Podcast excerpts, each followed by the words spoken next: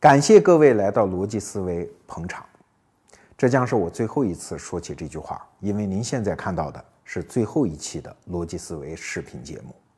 当然，接下来我也不会饶了自己的，我会做什么呢？先卖个关子，本期节目的结尾再向大家做交代。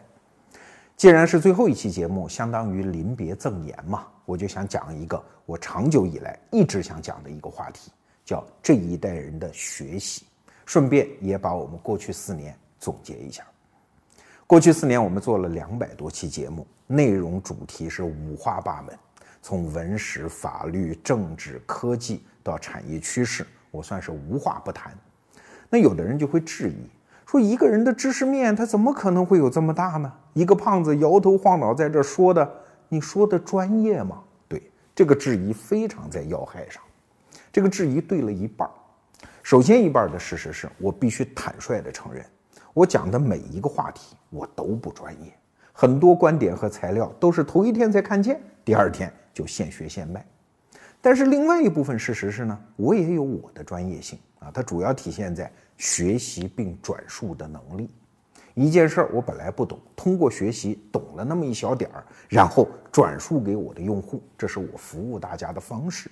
因为干的时间年头长了嘛，所以自然就积累了一些手艺，在这方面我很专业。所以过去两百多期节目，它不是任何意义上的结论，它就是我罗胖个人的学习心得及其分享。还记得四年前创业的时候，我的家人问我说：“你真的要干这么苦的事情吗？”哎，我说反正人生苦短，又要学习，那就找这种方式逼自己学习啊，我自己的收获也会很大。很多老用户应该记得，我们逻辑思维第一季节目当中有这么一个小片花，我里面说了一段话。说有的古人自己明明有一双眼，但是不读书，要雇一个人来替自己读书。那好，从今天开始，罗胖就是你身边这样一个读书人。所以啊，学习心得及其分享，就是这个节目的初心和底色，一直保持到了今天。那今天的话题，我们先从一个词儿说起，叫学习焦虑啊。每个人都有了，但是我想提醒大家的是，它在不断的加深。在飞速的进化，这话怎么讲？你看，我上中学那会儿也有学习焦虑，那无非是怕这次考试没考好啊，将来大学考不取啊。我学到的这坨知识，将来能换多少钱呢？能够找到一个什么好工作呢？所以这个焦虑的本质是谋生，它跟过去那些穷人家把孩子送到铁匠铺去当学徒是一样一样的啊。所以很低级的焦虑。但是社会发展到了今天，这个焦虑已经深化到什么程度？它不是谋生的问题了，它是一个求存的问题。你看啊，学习焦虑可不只是人有，所有物种都有嘞啊！人类社会我们通常粗粗的把它分成三大块，叫政治、经济、文化。这三大块任何物种都有啊。比如说最原始的那个单细胞生物，它也有啊。所谓的经济需求就是占有资源，让自己生存嘛，啊，要获得能量嘛。所谓的政治需求就是和其他个体协作啊，和环境协作啊，并且找到一个机制啊，这就是他的政治需求。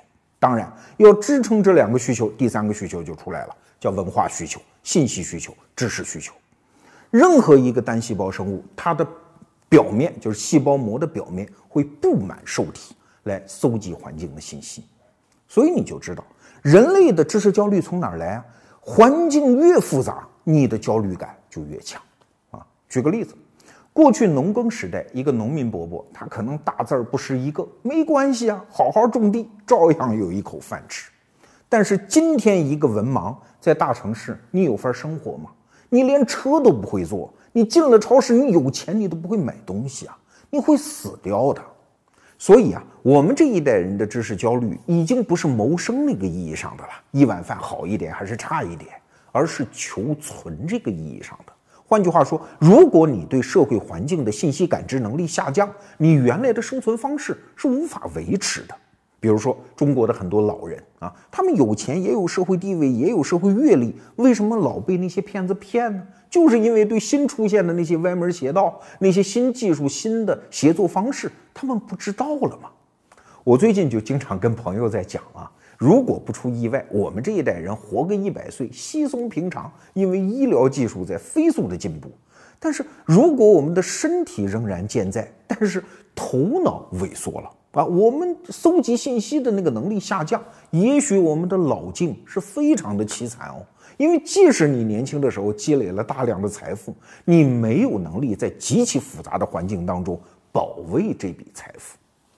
再比如说，去年端午节的时候，二零一六年啊，我就遇到了一次冲击。那一天呢，我记得我在刷微信的时候看到一篇文章，是介绍手机上的一个应用，叫快手。我突然发现这是一个非常大的应用，流量大，用户多，但是我居然一点儿都不知道。这件事情不是给了我一个知识，而是给了我一个恐慌，因为我也算是互联网圈子里面的创业者嘛，好歹也算是专门搜集信息的人嘛。这么一个庞然大物，我居然不知道。那是不是意味着我的信息能力已经下降了？我在这个行业里面就快出局了。所以这种恐慌是这个时代真实的知识焦虑。我们还可以换一个角度再来看这个问题，就是知识本身，它现在越来越是一个具体的利益啊。你看过去这些年，老先生要是劝大家读书，往往发现没法说啊。你多读点书对你有啥好处呢？没啥好处。所以这些年流行一个词儿叫“无用之学”啊，老先生们也觉得这很光荣啊。哎，你情操比我差啊，虽然你钱比我多，但是现在这个情况已经发生了大反转。我举个例子啊，比如说，同样是在旅行公司报了一个团儿，有一个人呢知识比较好啊，看见美景会说“落霞与孤鹜齐飞，秋水共长天一色”啊。那他在旅行当中获得的价值就大呀，而另外一个人没知识，只能说“我靠，真好看”。那你这个旅行社的票买的就不值吗？这是什么带来的？是整个人类的消费环境带来的啊！原来我们的消费是满足我们啊吃啊住啊这些最基本的需求，可是现在很多消费本身就是为了体验啊，没有知识你哪来什么体验？同样是一个人啊，一千万买了一别墅，那有知识的人就可以把它变成一个非常温馨的、有文化的、舒适的居所，而没有文化的人呢，你连怎么装修、怎么搭配窗帘、怎么布置家具，你是完全没有能力的，你仍然会把家过得跟猪窝一样。那同样的一千万，你是不是花的就更加的昂贵啊？我举个特别具体的例子啊，比如说，哎，有人就会觉得，哎，我在我的书桌旁搁一束菊花，就特别能够衬托我现在的心境，因为他看见菊花，他能想到啊，陶渊明啊，陶渊明也喜欢菊花，哎，所以你看，这是有一大堆的知识联想，哎，当然也有可能人会想到，哎，菊花代表秋色。代表一种肃杀之气啊，就是黄巢的那句诗嘛啊，我花开来百花杀，说的就是菊花呀。可是，一个没知识的人，他会觉得菊花不就是一个器官吗？对吧？没有知识的人，你就得不到这样的体验啊。现在是一个体验消费的时代哦，是一个用各种各样的体验去说服人、跟别人协作的一个重要的工具哦。你没有知识，你所有的利益都将受到损害。这是第二个角度，我们再来看第三个角度啊。前不久我做了一期节目，是讲德国的社会分层，里面就提到了社会阶层固化这个问题啊。那德国有，中国当然也很难免。哎，关于这个话题，现在就有两派声音。有的人说：“哎呀，中国的社会阶层也在固化呀，贫家之子是再难登入社会的上层啊。”可是也有人反驳啊，说不对啊，什么马云呐、马化腾啊，他们原来不都是赤手空拳的人吗？凭借自己的努力，你看人家完成了阶层的穿越。所以问题来了，中国现在到底阶层固化没固化？其实答案非常简单，也固化了，也没固化。关键的区别在哪儿？就是你有没有知识啊？你是不是能够完成认知升级呀？如果认知不升级，就像我在那期节目里讲的，很多穷人家的孩子，你连基础的自律能力都没有。那好，社区的所有活动你参加不了，因为你不能自律吗？教堂的唱诗班你参加不了，因为你没有自我刻苦的精神吗？你连小提琴任何一样乐器你都学习不了。啊，你连体育活动你都参加不了，那好，你就等着拿政府的补助吧。但是也有人，他并不需要自己出身很好或者父母给他多少钱，他靠自己的认知升级就能够突破阶层固化。哎，最典型的例子就是英国的那个女作家写《哈利波特》的，叫 J.K. 罗琳啊，一个单亲妈妈呀，天天为了给孩子讲故事，在咖啡馆里写作呀，结果是什么？英国首富。所以现在知识这个东西已经不是说，哎，你换得一份工作啊，它有等价的那个安排，没有知识的爆发性的价值，有可能是改变你的一生的，最终帮助你完成阶层穿越。所以啊，你说我们这一代人的知识焦虑能不大吗？更何况现在知识爆炸，我这些年啊，一见到书店我就头疼，因为心情很矛盾。又想逛，因为那就简直像君王检阅自己的军队一样啊！古往今来的思想家都在那儿争先恐后的争取得到你的宠爱，买我吧，看我吧！哎，你看这个感觉多爽！但是每次出书店，我的心情都很沮丧。算算账嘛，那么多书，那么多知识，我就是穷其一生，每一天什么事儿都不干，只看书，也只能看到一个皮毛啊！所以你说能不绝望吗？这就是我们这一代人的知识焦虑。与此同时，我们还遇到了更加严峻的情况。过去你要说自己有知识焦虑，很好办啊，社会已经给你准备了成熟的解决方案。说白了就是读书看报加上学，只要你勤于用功、肯于花钱，你的焦虑是能解决的。但是今天呢，这些解决方案本身就在出问题。为啥？因为社会的一些底层因素正在发生重大变动。我们随便举几个例子啊，比如说，第一，人的时间在碎片化。现在我们干什么，动不动手欠就要去摸那个手机，刷个微信呐，刷个今日头条什么的。当然，这赖不着人家微信啊，这是我们的社会协作关系极度复杂化的结果。我们有太多的事情要同步运行，分头照料，所以我们拿不出整块时间了。可是读书上学这种事儿，可是要花整块时间的。一本书二十万字，你怎么也得搞个三四天吧？上个学几年，最短的短训班也得好几天吧？哎，你越来越花不起这个时间。第二，学习越来越是一个终身化的事情。过去有一个词儿啊，叫学业有成，大学毕业基本上算学业有成吧。你要是留学回来，我们叫学成归国，报效祖国啊。但是今天有学成这件事情吗？你永远也成不了。新的知识像海浪一般的涌来，你一辈子都要在里面奋力前行啊，永远成不了。但是二十多岁你就大学毕业了，整个社会没有为终身学习提供解决方案和服务啊，那怎么办呢？还有第三点，现在的学习越来越是跨界化的。哎，这件事情要是几百年前一点都不新鲜啊！那个时候的学者觉得自己上通天文，下通地理，因为那个时候的知识总量少嘛。可是工业革命之后，人类的知识大爆炸，知识的负担太沉重，怎么办呢？二百年来，我们找到了方法，叫分科治学啊。我们从中学的时候就文理分科啊，你学物理，你学化学，将来越分越细，哎，分担人类的知识总量。每一个人有一个知识的金字塔，哎，你去往上爬吧，这辈子你爬一个塔就行了。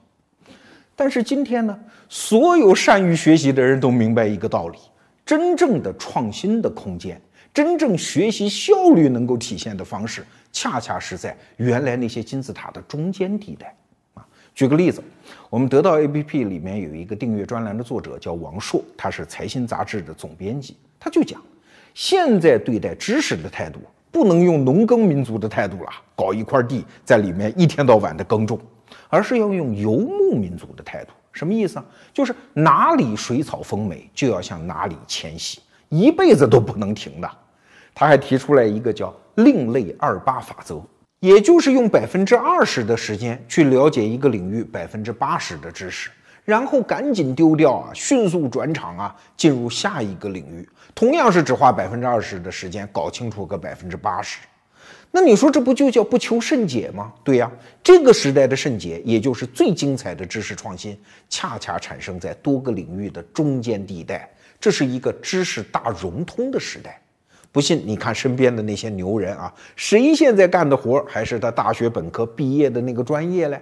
他都说不清自己现在是什么专业，反正一肚子杂货，对很多领域的知识都有强烈的兴趣。这样的人才叫牛人吗？但是我们的社会可没有为这样的人准备好服务系统啊，因为我们的知识仍然是分科治学，在某个领域越专精的人，往往越跟外行没法对话。比如说，你想，我能不能用十个小时的时间把经济学系统的学个大概呢？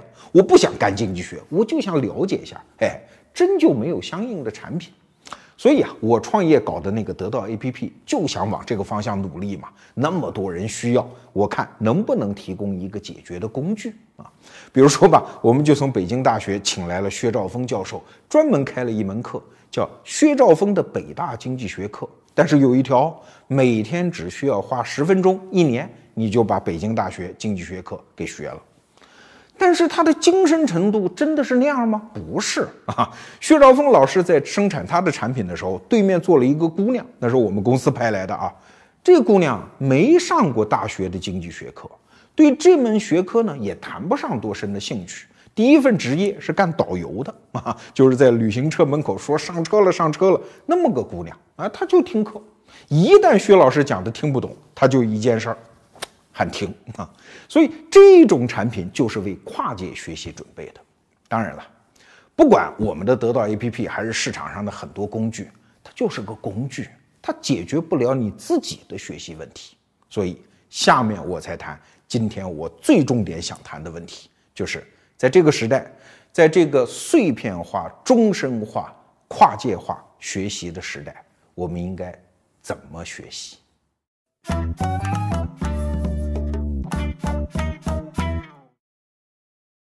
刚才我们描述了这一代人的知识焦虑，而且提出了一个问题，就是市场上现存的解决方案，往往都是上一个时代的产物啊。不管是读书看报还是上大学，它都很难全面彻底的解决我们这一代人的学习问题。就算是我们公司正在研发的得到 APP，它也只是正在迭代的一个新工具而已。我们的努力是希望你用的更趁手，但是它就像一个顶级的厨具供应商，它没有办法让你自己成为顶级大厨嘛。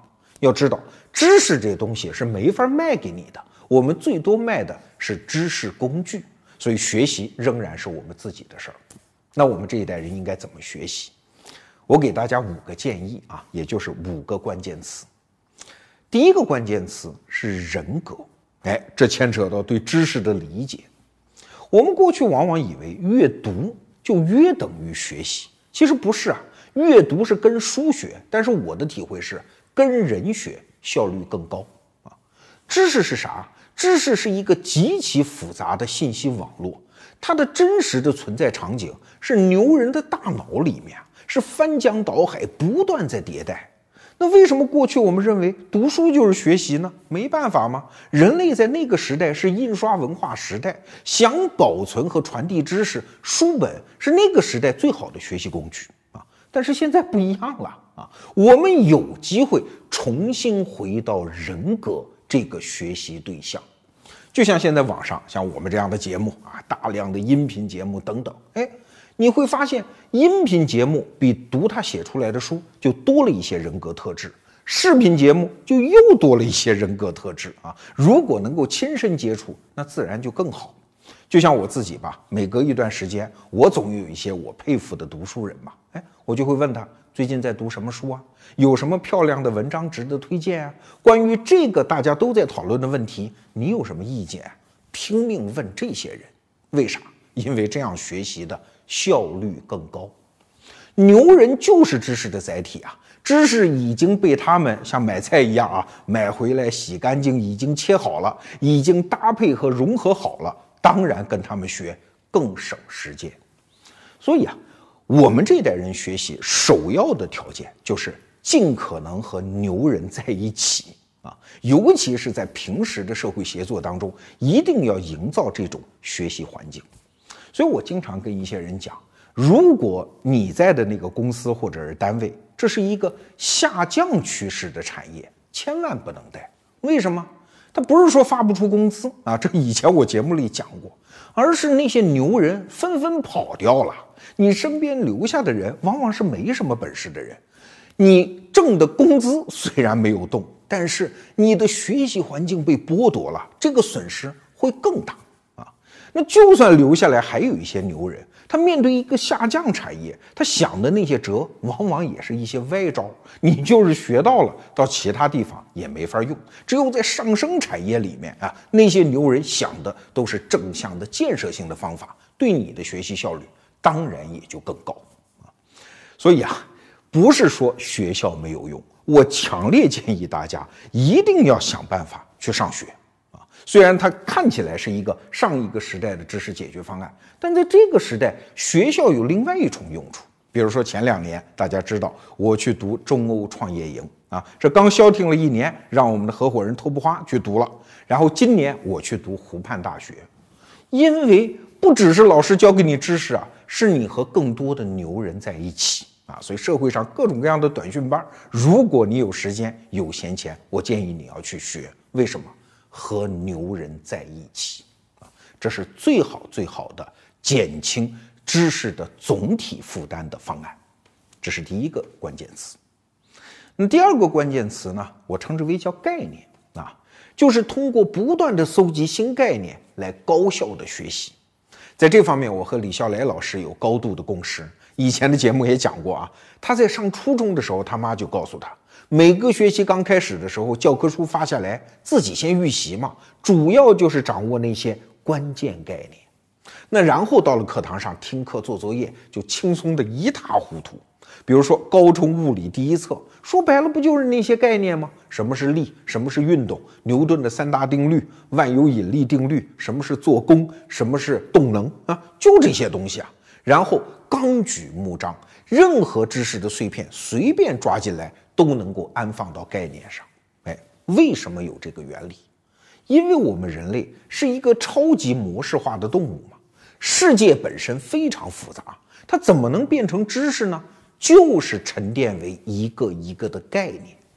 比如说物理学家李淼就跟我讲过啊，有一个国外的物理学大神就跟他感慨说：“你别看我这一辈子好像功成名就，其实我还有一个梦想。”就是能够发明一个像商那样的概念，商就是火字边加一个商人的商，这是物理学中的一个重要概念啊。说我一生只要再发明这么一个概念，我就算功德圆满。所以可见概念有多么的重要啊？为啥？因为知识太多了，你拿进来你往哪儿放呢？如果摊成一地，那都是脏东西啊。我以前讲过啊，什么叫脏啊？它不是说这个东西天然就脏，是放错位置才脏啊！一个米饭，它搁在饭盒里那是干净的，搁在衣服上它就是脏嘛啊！那怎么样让知识显得不脏呢？就是一定要有这个概念作为基础框架。所以啊，在了解一门新学科的时候，先去了解概念就变得特别重要。比如说我自己，二零一五年对我影响最大的一个概念，就是郑也夫老师提出来的。互训啊，就是互相驯化。过去我们总觉得人跟小麦之间就是单向的驯化关系，但是你反过来一看，小麦不是通过自己的性状改变，让人类臣服于它吗？老老实实的给它当奴隶吗？实际上，小麦是全球最成功的植物物种，不对吗？啊，这就叫互训。哎。拿到了这个概念之后，刚开始哎也是模模糊糊，越理解越透彻，运用到生活的各个场景里，你发现啊，它太有解释力了。比如说，我经常跟我们公司的同事就讲啊，所谓的职场发展就是要互训呐，说白了就是跟你的协作者在一起的时候，你的心眼儿应该是把他的能力净化掉。假设啊，我有一个助理。他特别能干，我什么订票啊，乱七八糟的杂事儿，我全部都能交给他。渐渐的，我这种处理杂事儿的能力就被他净化掉了。我们就在互训呢，所以不要看他是我的助理，实际上他也可以驯化我，一直到我离不开他。所以我们以前经常说一个概念叫竞合，对吧？但这个概念就属于不透彻的概念，又竞争又合作，你让我咋理解？但是如果切换成互训的概念，你会发现它的解释力就强大的多啊！掌握知识本质上就是掌握概念，这是第二个关键词。那第三个关键词呢？我称之为叫缝合，什么意思？就是拿针缝一针，把它合起来。很多人都在感慨，说我读了这么多书啊，那些字儿就像流水一样从我脑子里飘过，读完之后书一合上，啥也没记住，这咋办啊？你缺的就是这两个字，叫缝合。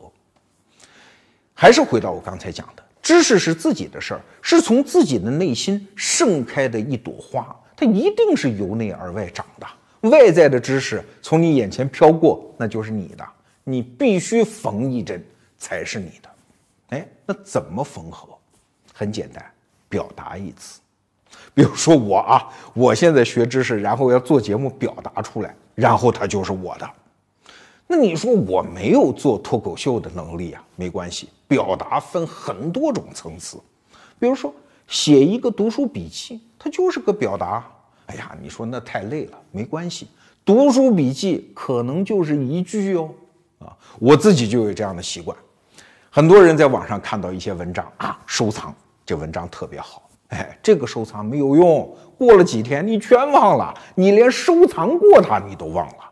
这个时候应该干什么？就写一句话，啊，看完之后说，哎，这个知识我觉得哪儿很有趣，这就叫缝合，这就叫读书笔记啊，这就和你原来的知识体系长在一起了。这个知识即使将来你全部忘了，没关系，你知道那儿有，你将来可以去查。所以爱因斯坦讲过一句话：什么是教育啊？就是把在学校里学到的所有东西全部忘光了之后留下来的东西才叫教育。什么？那就是我讲的缝合的这一针嘛。那是你自己的东西。现在资讯这么发达，互联网这么发达，什么东西都可以去查。但是知道什么东西在哪儿，哎，这才是你自己的知识。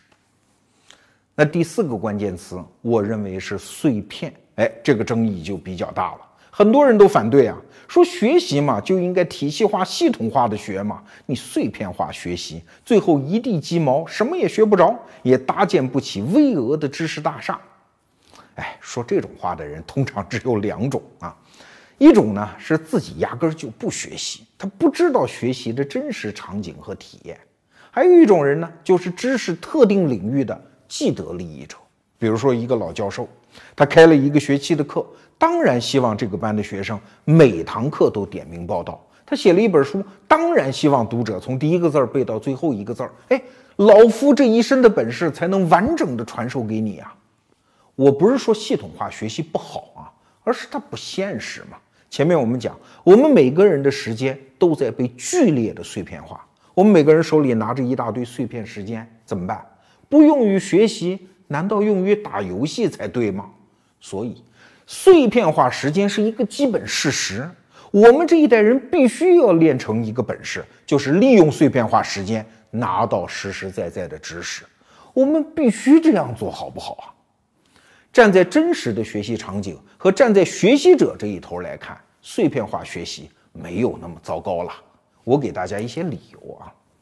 首先，知识的产生它就是碎片化掉的。啊，那一些再聪明的大脑，它一时一刻也只能产生一个念头、一个假设、一个结论吧，然后可能当论文就发表出来了。这就是知识真实的产生场景。它什么时候变成体系化？被验证之后，过了很久，有人用一个理论体系把它总结出来，这已经是陈旧的知识。我们是终身学习者哎，任何新出来的假说，即使没有被验证，了解一下有什么不好？它就是碎片化掉的。再者一说，其实整个中国文化就是碎片化的知识啊。在鸦片战争之前，中国人从来就不知道什么叫体系化的知识啊。你看《论语》，就是孔子和他弟子之间一些碎片化的对答嘛。如果说碎片化学习不对，像《论语》啊和整个中国的文化，你都不该学，那全是碎片化的，有这个道理吗？这是一方面，还有一方面，就是如果站在学习者的角度来看，它碎片化是一个最终的结果啊，它一直就是如此啊啊！比如说你去读一本书，学一个学期的课，最终留下来的是啥啊？那不就是一些碎片化的印象吗？几个动人的场景，几个金句，几个精辟的结论。读完一本书能够留下这些东西，已经是上上大吉了。你没有白读啊，上课也是一样。所以对于消费者来说，最后留下的就是这个东西，有什么了不起嘞？上个世纪营销界有一句很著名的话，说消费者他并不需要一台钻孔机，他只是需要墙上有几个孔嘛。如果学习的结果就是碎片化，那碎片化学习有什么问题嘞？你看，美国的社会活动家也是政治家富兰克林，我们以前讲过啊，他说过一句很著名的话，说我一生的知识积累的来源就是这样的，说我在查找一方面资料的同时，意外的看到了另外的资料，这就是我的学习啊！你看，这不就是碎片化的学习吗？再举一个例子，何菜头在一篇文章当中说到过一个中年人。有一天突然怨心大发，说我要学习计算机编程，原来一点基础也没有啊！这当然很好了，于是买来大量的书，什么从入门到精通学了个遍。学完之后呢，就困惑了，我怎么还是编不出一个程序来？对呀，你是一个成年人，你怎么能用青少年学习的那种方法呢？那是专门为了应对考试的。那一个成年人应该怎么学习啊？先搞清楚一些基本概念。立定一个目标，比如说编一个微博程序，就动手干了，那肯定干不下去嘛。再去查书，书上也查不到，就去问人嘛。这儿学个方法，那儿得一窍门，一点一点的往前拱。要是还拱不下去怎么办呢？干脆到网上下载一些成熟的模块啊，说白了就是抄啊，往自己的体系上去拼，然后一点一点去调试。哎，最后的结果不见得能用，但是你毕竟是在学会编程。你看，这不就是碎片化的学习吗？这是第四点。那还有第五点啊，这就更重要了。这一点弄通了，前面四点你才能融会贯通。这一点我称之为叫目标。我活了四十多年，我现在观察，人间就有两种人。第一种人呢，他的世界里是三个词儿，叫立场、感受和意见。那第二种人呢？他的世界里也是三个词儿，叫目标、方法和行动。啊，我四十岁开始创业，其实就为完成一件事儿，把我的思维方式从第一种啊，就是立场、感受和意见，切换到第二种，就是目标、方法和行动。为什么？这也跟学习有关。因为立场、意见和感受，我可以装一脑子。各种各样的知识和价值观在我脑子里，它是打架的，我不知道哪个对哪个错啊！一会儿觉得这个对，一会儿觉得那个对啊！就像我最近在录制《奇葩说》的节目，我发现场上的观众随着辩论赛的展开啊，那双方的拉锯是非常剧烈的。哎，他们一会儿觉得这个对，一会儿又觉得那个对，为什么？因为世界是剧烈分层的，任何一个选择都有无穷的层次。随着场上辩论者的那个不断的挖掘层次，哎，观众的意见就跟着两头跑。对，意见是一个特别不确定的东西，知识在脑子里是散黄的，是在那晃来晃去的。可是，一旦切换到第二种人生，就是只有目标、方法和行动的时候，一切就被整合起来了。这就是我要创业的根本原因啊！那为什么逻辑思维这四年的节目，上一期节目也算是倒数第二期节目，我说的是王阳明，其实也是有道理的，因为王阳明提出来知行合一，知行合一不是说想到就要做到，那个理解层次太低了，而是按照行动的方式去思考啊！我愿意重复那期节目里的一段话。就是想法这东西，在你脑子里啊，很多相反的东西都能并存。比如说，应不应该对母亲好？当然应该。应不应该对老婆好？当然应该。这就是两个意见。那这两个意见到什么时候才能变成行动呢？就是变面对选择的时候啊。中国人最典型的那个场景嘛，说你妈和你老婆同时掉河里，你先救谁？在那个具体的选择场景没有出现之前，你到底是怎么想的？你自己都不知道。所以行动是逼着让自己的想法、意见和知识最终变成你自己的唯一方法。同样是在何菜头的那篇文章当中啊，是在得到 APP 里的呃那个槽编往事专栏里面，何菜头说了这么一段话，说不计成本、成败利钝的追求知识，这是专业学者干的事情。可是我们不是啊，我们是普通人呢。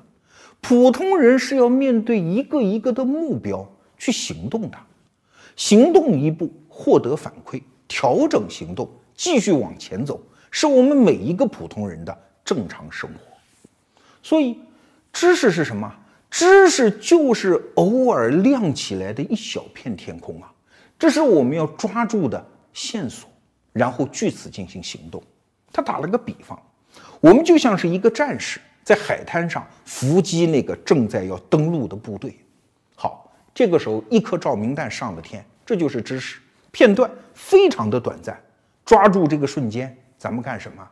有枪开枪，没枪有弹弓打一下子，弹弓都没有，抓把沙子也撒过去了。我们面对知识其实很简单，就是要立定目标，然后随时扣动扳机，这就是我们面对知识的态度。好，总结一下刚才我们讲的所有，我们这一代人有知识焦虑，没有办法。知识总量越来越大，负担越来越沉重，我们的时间越来越碎片，怎么办？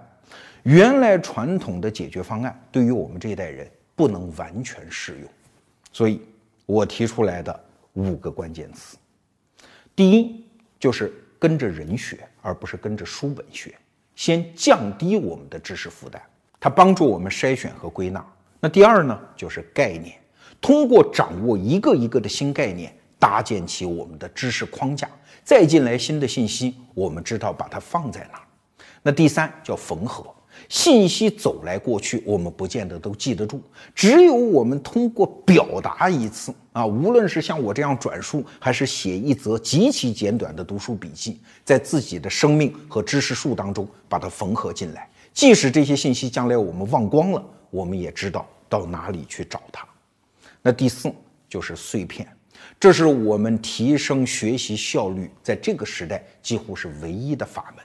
当然，最重要的是目标，只有目标明确，不断往前拱，我们才能把知识落实为我们行动的成果。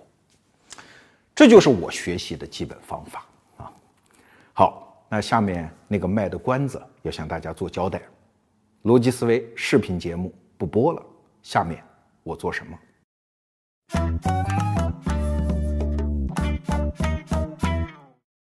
下面就该向大家交代我以后做什么了。